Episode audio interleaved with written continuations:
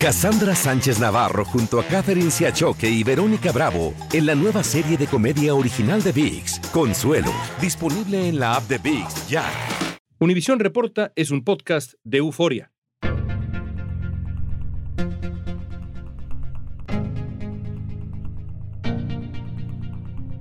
México, varios candidatos a puestos públicos están bajo la lupa tras denuncias de posibles vínculos con el narcotráfico. Incluso Estados Unidos acusa a Genaro García Luna, exsecretario de Seguridad de México, de aceptar una fortuna en sobornos del cártel de Sinaloa. Horas después- El gobierno de México acusó a dos importantes mexicanos, al jugador de fútbol Rafa Márquez y al cantante Julián Álvarez, de tener vínculos con el narcotraficante Raúl Flores. Detrás del negocio del narcotráfico hay una maquinaria integrada por jueces, abogados, políticos, especialistas que permite a los cárteles llevar a cabo sus actividades delictivas con éxito. El periodista Delfonso Ortiz ha destramado estas redes de apoyo a los cárteles de la droga en México y también en Estados Unidos. Hoy nos va a ayudar a entender cómo los cárteles reclutan a estas figuras, qué pasa una vez que alguien entra a los círculos del narcotráfico y hasta dónde llega el alcance de esa maquinaria criminal ilícita. no solo estamos hablando en México.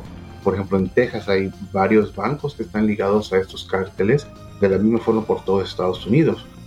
Hoy es miércoles 14 de diciembre, soy León Krause, esto es Univisión Reporta.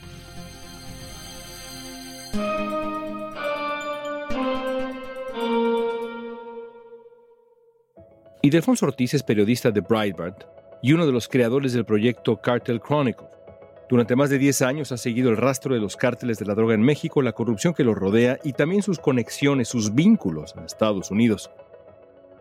Y siempre hablamos de los narcotraficantes que salen, aparecen en los carteles de la DEA, los más buscados, pero el narcotráfico no podría ser lo exitoso que es sin una red de apoyo que le permite operar, que le ayuda a operar. ¿Qué tan profunda es esa red de apoyo? Y vamos a recorrerla en esta conversación. ¿Qué tan profunda es? Y estoy pensando en el narcotráfico en México. Claro, esa red es enorme, es una red muy profunda y eso es en sí el problema que ha tenido la guerra contra las drogas. Siempre se han enfocado en un capo, en los sicarios, pero en realidad nunca han tocado esa red, lo cual incluye políticos, jueces, bancos, financieros, incluso un aspecto científico que son los que tienen la nueva innovación en los cárteles, incluso una parte de lo que viene siendo relaciones públicas. Entonces es una red que rara vez se toca, es lo que le llamamos el círculo de influencia. Y pues mientras sigan cayendo los capos, esos son reemplazables, pero ese círculo sigue intacto. Y es lo que en realidad le da su verdadero poder a los cárteles. La gente de la que vamos a hablar, en términos generales, trabaja voluntariamente para los cárteles, trabaja bajo coacción, trabaja a sueldo. ¿Cuál es el esquema en términos generales, digamos, de esta red de apoyo de la que vamos a hablar? Se puede decir que es un poco de los dos, pero tristemente actualmente a los niveles de los que estamos hablando en México, la gente lo hace por el dinero. Es la realidad, es el dinero y el poder es lo que impulsa a estas gentes a prestarse a apoyar a estos grupos criminales. Una de las preguntas que uno escucha con frecuencia e incluso en charlas de sobremesa sobre esta red de apoyo, sobre la red que permite que los narcotraficantes y las grandes organizaciones ilícitas funcionen es, bueno, ¿cómo reclutan los narcos a los abogados, los ingenieros, los contadores, los arquitectos que necesitan para sus operaciones? Es decir, sabemos cómo reclutamos a aquellos que estamos buscando profesionales en el mundo lícito, pero ¿cómo recluta el mundo de lo ilícito? Pues de una forma muy similar. Por ejemplo, veamos en el caso de El Chapo. Él fue una de las personas que revolucionó este modelo. Históricamente, pues los cárteles en realidad eran pues grupos de traficantes, se dedicaban a mover su producto, pero el Chapo fue una de las personas que empezó un modelo diferente porque él se dio cuenta de que él no sabía todo. ¿Y qué es lo que hizo? Reclutó lo mejor de lo mejor y lo pudo pagar. Y es donde empezó a reclutar este, jóvenes abogados, jóvenes científicos de las universidades, muchachos a los que les pagaban las carreras para que se especializaran en ingeniería, ciencia, química, y, de ahí los reclutaba. Y de la misma forma, por ejemplo, con sus grupos de seguridad, pudieron reclutar mercenarios de ejércitos altamente entrenados en otros países extranjeros, no solo Estados Unidos, Israel, Europa. Uno de los grandes ejemplos, cuando el Chapo se pudo fugar de la prisión. Yo creo que el poder del narcotráfico, el poder que tiene eh, Joaquín Guzmán Loera, ha rebasado a las instituciones. Luego de la fuga del Chapo, una pregunta es consistente. ¿Quién construyó y con qué planos la estructura por la que el hombre más peligroso del mundo pudo ir? Fue una obra este, de ingeniería, ese túnel, y lo hicieron en corto tiempo, un túnel especial para él, pero si vemos cómo ha operado el cartel de Sinaloa, por ejemplo, en la frontera California y Arizona, los túneles abundan en esa zona. De vez en cuando las autoridades americanas encuentran esos túneles, pero no se sabe cuánto tiempo han estado operando. Y estamos hablando de túneles este, muy complejos. Incluso hace un par de años este, se descubrió en Matamoros un túnel y ese túnel era del cártel del Golfo, iba abajo del río Bravo. Se trata de un túnel en construcción junto a la orilla del río Grande que pasa por debajo de la valla fronteriza. El hallazgo se hace bajo tierra, unos 15 metros bajo tierra. Lo encuentra la patrulla fronteriza después de que patrullan el área. Estamos hablando o sea, de algo muy complejo, de una obra de ingeniería que pues hacer un túnel abajo de un río y que funcione ese túnel, eso es algo sumamente interesante. Y eso es a lo que voy, que este, pueden pagar lo mejor de lo mejor. Y es que pues estos grupos de influencia en realidad le dan a los cárteles un poder similar al de un gobierno. Se crea un gobierno alterno. Entonces los fondos son ilimitados, pueden reclutar lo mejor de lo mejor para crear lo mejor de lo mejor. Una cámara de seguridad captó el momento en el que un juez federal recibió un disparo en la nuca cuando hacía ejercicio corriendo en una calle cerca de su casa en Metepec, Estado de México. El juez federal no llevaba escolta desde hace seis meses por los recortes presupuestarios. Hoy el gobierno mexicano repudió su muerte. En 2010 un reportaje de la BBC alertaba sobre un problema que apenas comenzaba. Los jueces se habían convertido en el nuevo objetivo del narco y la Corte Suprema de México estaba aplicando medidas especiales para protegerlos.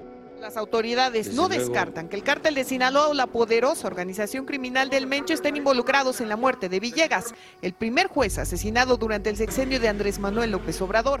Tenía, eh, hasta donde tenemos conocimiento, algunos eh, juicios de personajes de la delincuencia organizada y estaba haciendo su trabajo y lo estaba haciendo bien. Desde entonces varios jueces han sido asesinados.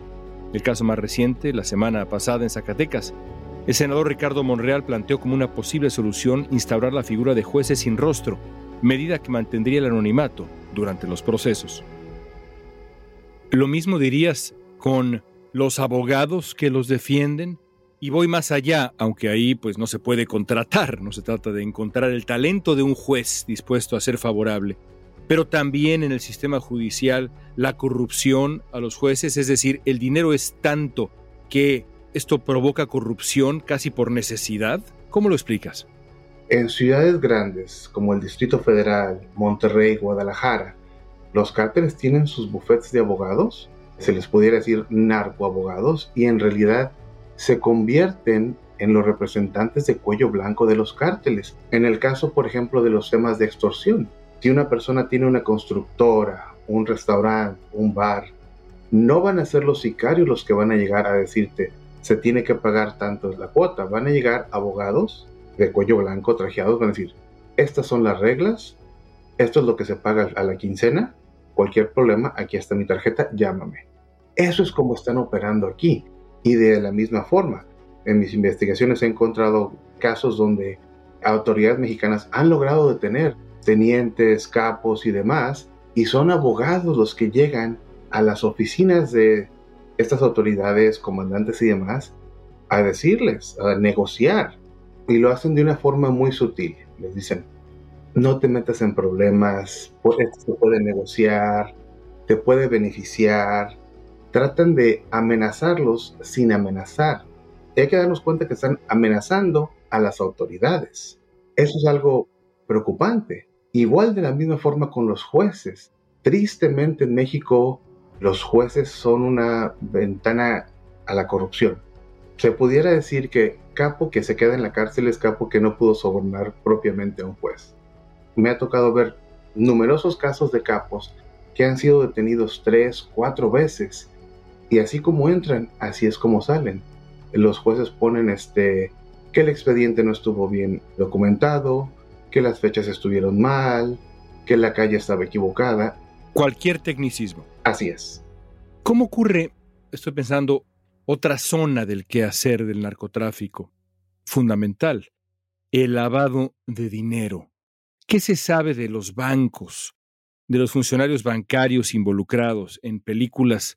Todo el tiempo vemos, ¿no es cierto?, esas escenas en donde el criminal llega al banco y en el banco lo miran a veces con sospecha, otras con complicidad. Es decir, ¿los bancos saben que están lavando dinero?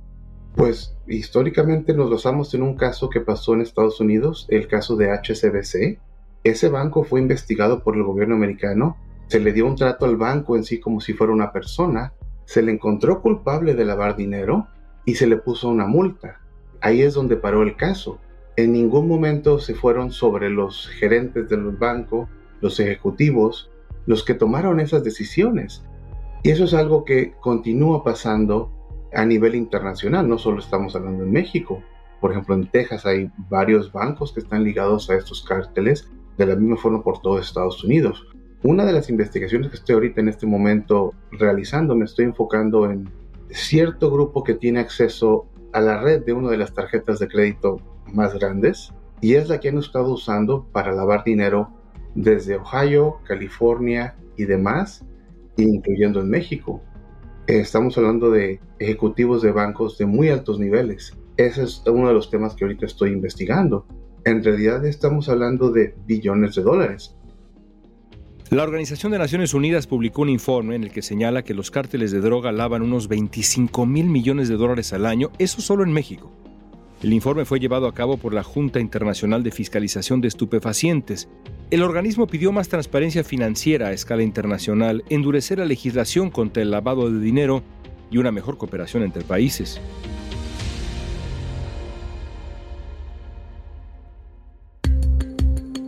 Al volver veremos qué consecuencias pueden enfrentar aquellos que forman parte de los círculos del narcotráfico.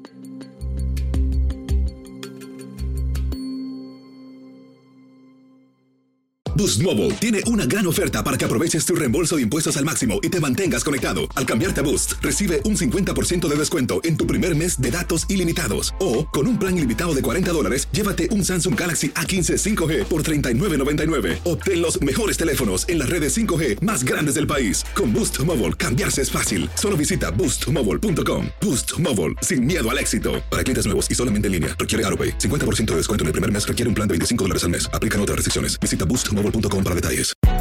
Hay gente a la que le encanta el McCrispy y hay gente que nunca ha probado el McCrispy. Pero todavía no conocemos a nadie que lo haya probado y no le guste. Para pa pa pa. Cassandra Sánchez Navarro junto a Catherine Siachoque y Verónica Bravo en la nueva serie de comedia original de Vix, Consuelo, disponible en la app de Vix ya. Estamos platicando con el periodista Alfonso Ortiz sobre la maquinaria que respalda la operación del narcotráfico. Ahora, trabajar para el narco, has descrito, digamos, varias áreas en donde el narcotráfico ofrece cantidades de dinero inimaginables para contratar desde el mejor arquitecto hasta el mejor abogado, hasta sobornar funcionarios bancarios y por supuesto todo el andamiaje del Estado. Trabajar para el narco puede ser muy redituable, pero las consecuencias pueden ser pues absolutamente aterradoras. ¿Nos das un ejemplo? Pues claro, mira, hay un ejemplo, vamos unos años atrás en Tamaulipas, había una persona que era un operador político de apellido Peña, que él era el nexo entre el gobierno de Tamaulipas y el cártel de los Zetas. En aquel momento era Antonio Argüelles Peña, si mal no recuerdo. En aquel momento un desacuerdo entre el antiguo gobernador de Tamaulipas, que era del PRI en aquel entonces, y los Zetas. Eugenio Hernández. Así es. Esta persona lo acabaron este, ejecutando. Su hermano se fue a Estados Unidos pidiendo asilo con las agencias americanas. Se declaró culpable de un cargo menor, después se convirtió en testigo protegido y fue de las bases que utilizó Estados Unidos para armar los casos en contra de dos de los exgobernadores de Tamaulipas, Tomás Yarrington y Eugenio Hernández. Fue donde se empezó a ver cómo el narco había infiltrado desde las campañas políticas el nivel de gobierno, y eso es solo en Tamaulipas. En Tamaulipas, dos exgobernadores, Eugenio Hernández y Tomás Yarrington, enfrentaron cargos en una corte federal de Estados Unidos. Y ese es uno de los temas que siguió en Estados Unidos. De hecho, Tomás Yarrington se acabó declarando culpable de un cargo menor.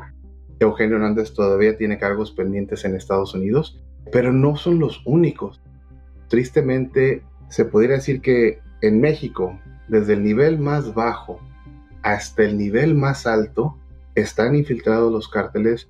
Por ejemplo, si nos remontamos al juicio del Chapo, Joaquín Guzmán lo era, ahí se mencionaba cómo campañas presidenciales recibieron dinero de los cárteles.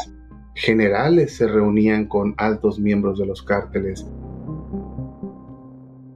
Desde 2018 en México se han registrado más de 700 ataques, asesinatos, atentados, amenazas contra personas que se desempeñan en la política y el gobierno y contra instalaciones gubernamentales o de partidos, esto según la organización Data Cívica. El coordinador del Programa de Seguridad y Reducción de la Violencia de México Evalúa escribió en el Washington Post que uno de los principales problemas de esta crisis es que se asume que los ataques son hechos por el narco y no hay una investigación judicial plena. México es un país corrupto y esto que estoy diciendo pues ni siquiera es polémico. Los tentáculos del narco, como nos has descrito tú, están por todos lados, incluida la política, quizá comenzando con la política. ¿Es México un narcoestado? Tristemente sí lo es. Si nos remontamos a los principios del año 2000, cuando se pudiera considerar que México era una cleptocracia, era cuando los robos del gobierno, poco después de ahí se empezó a convertir en un narcoestado se pudiera decir que hay zonas en México donde los mismos cárteles tienen más poder que el mismo gobierno. O te pudiera dar un ejemplo. Yo, digamos que soy un empresario y quiero hacer un evento en la ciudad de Nuevo Laredo. Yo no iría al municipio a sacar los permisos. Lo que se hace es yo voy directamente con el representante del cártel del noreste.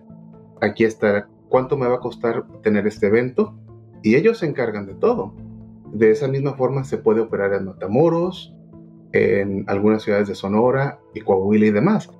Esa es la situación, que los mismos cárteles tienen más poder o controlan partes del gobierno. Y eso es algo que pues tristemente no ha cambiado, ha empeorado.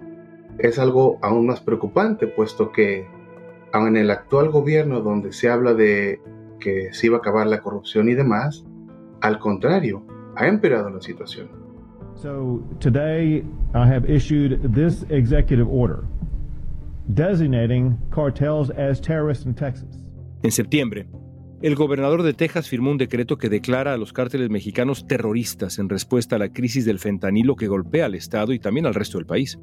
E instruye al Departamento de Seguridad Pública de Texas a tomar medidas inmediatas para mantener seguros a los tejanos en medio de la creciente crisis nacional de fentanilo. Luego del decreto de Texas, un grupo de senadores republicanos presentó un proyecto de ley para declarar como terroristas específicamente a cuatro cárteles mexicanos. Sinaloa, Jalisco Nueva Generación, Los Metros y el del Noreste.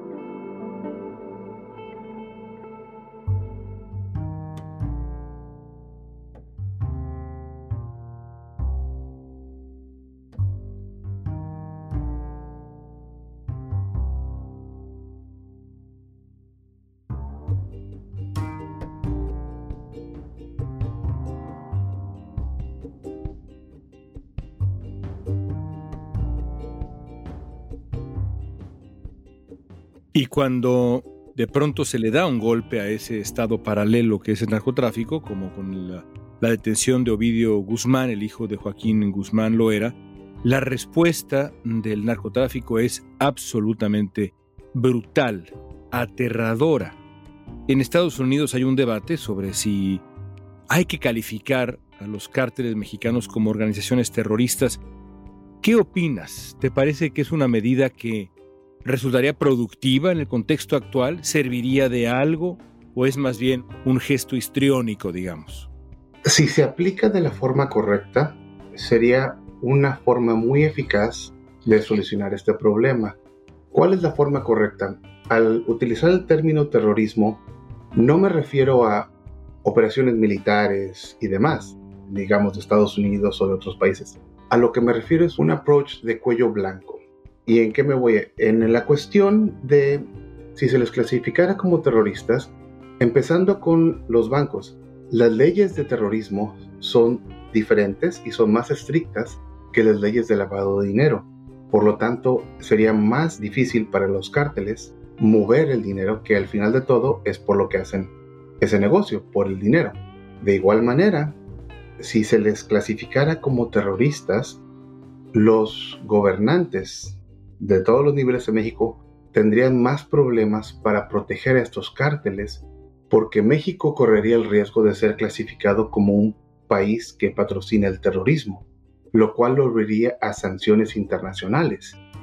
Y eso es donde por ahí empezaría a solucionarse esta situación, puesto que perderían ese círculo de influencias, perderían el apoyo de los gobiernos, el apoyo de los bancos, y entonces sí nada más sería un capo y sus sicarios, lo cual sí es manejable para las autoridades mexicanas, para el ejército, sí pueden enfrentar eso, pero enfrentarse a un gobierno, un narcoestado, una estructura financiera, es muy complejo. Pero si se les llegara a declarar como terroristas, eso les quitaría ese círculo de influencia. Y Defonso, nos has descrito lo que tú mismo has llamado una maquinaria. Es una estructura enorme que opera desde abajo y hasta los más altos círculos del poder, en este caso de México. Objetivamente, como periodista experto en este problema tanto en México como en Estados Unidos, porque conoces ambas perspectivas y lo hemos hablado contigo en Univisión Reporta, ¿hay salida? ¿Hay solución a esto? Tristemente, ahorita tanto el gobierno americano como el gobierno mexicano pues no tienen un verdadero interés en solucionar esto. Si vamos el gobierno americano, ahorita está enfocado en otros problemas, economía y demás. Si vemos el gobierno mexicano, pues empezando con el lema de abrazos no balazos, donde están evitando que las autoridades y las fuerzas militares se enfrenten a estos cárteles entonces, eso da un panorama muy preocupante a, futuro. No veo una verdadera intención de solucionar este tema. Como hemos comentado, los niveles de violencia que se está llegando en México, pues ya estamos hablando de terrorismo. Por ejemplo, estas últimas semanas en Guanajuato, ya estamos hablando que los cárteles están llegando a bares, disparando de una forma indiscriminada, matando gentes inocentes, meseros, clientes, todo con tal de dejar un mensaje de poder. Y pues no es un evento aislado. Y pues tristemente ahora estamos viendo algo que no se había visto de una forma muy concreta y ahorita es muy preocupante, es el uso de explosivos. Estamos viendo grupos como el cartel Santa Rosa de Lima, el cartel Jalisco Nueva Generación, que están utilizando explosivos de diferentes formas en automóviles. ¿Y dónde consiguen esos explosivos?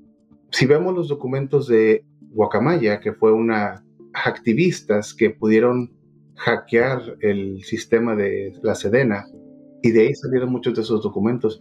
Algunos de estos reportes mencionan que los explosivos se han robado de minas.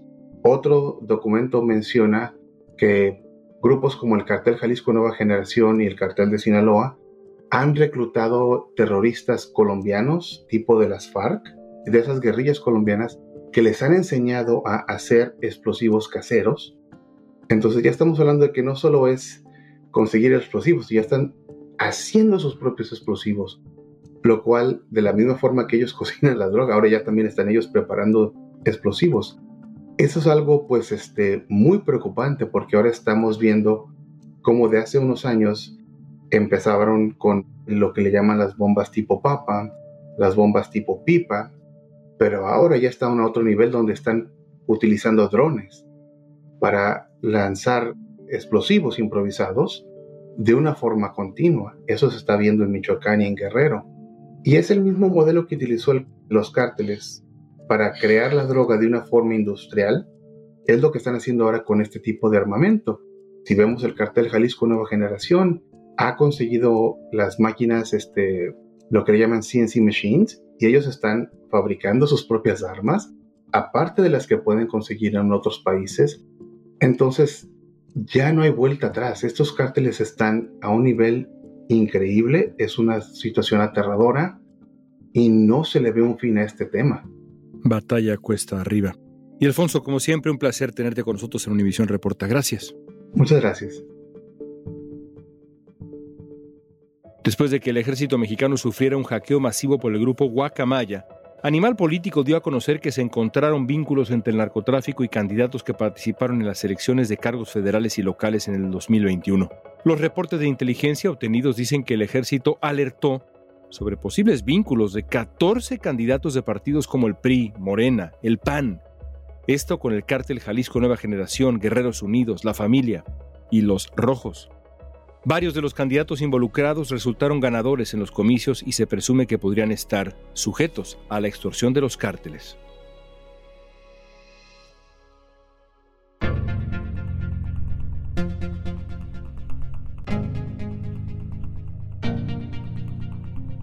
Esta pregunta es para ti. ¿Hasta dónde crees tú que llega el alcance de la maquinaria del narco? ¿Hasta dónde llegan sus tentáculos? Usa la etiqueta Univisión Reporta en redes sociales y danos tu opinión en Facebook, Instagram, Twitter o TikTok. Escuchaste Univisión Reporta. Si te gustó este episodio, síguenos y compártelo con otros. En la producción ejecutiva, Olivia Liendo. Producción general, Isaac Martínez. Producción de contenidos, Mili Supan. Asistencia de producción, Natalia López y Jessica Tobar. Booking, Soía González. Música original de Carlos Jorge García, Luis Daniel González y Jorge González. Yo soy León Krause. Gracias por escuchar Univisión Reporta.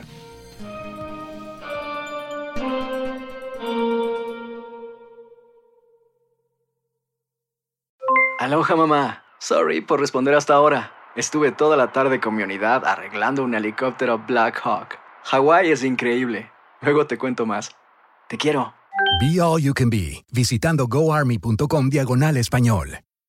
Boost Mobile tiene una gran oferta para que aproveches tu reembolso de impuestos al máximo y te mantengas conectado. Al cambiarte a Boost, recibe un 50% de descuento en tu primer mes de datos ilimitados. O, con un plan ilimitado de 40 dólares, llévate un Samsung Galaxy A15 5G por $39.99. Obtén los mejores teléfonos en las redes 5G más grandes del país. Con Boost Mobile, cambiarse es fácil. Solo visita boostmobile.com. Boost Mobile, sin miedo al éxito. Para clientes nuevos y solamente en línea, requiere AroPay. 50% de descuento en el primer mes requiere un plan de 25 dólares al mes. Aplican otras restricciones. Visita Boost para detalles. Cassandra Sánchez Navarro junto a Catherine Siachoque y Verónica Bravo en la nueva serie de comedia original de VIX, Consuelo, disponible en la app de VIX ya.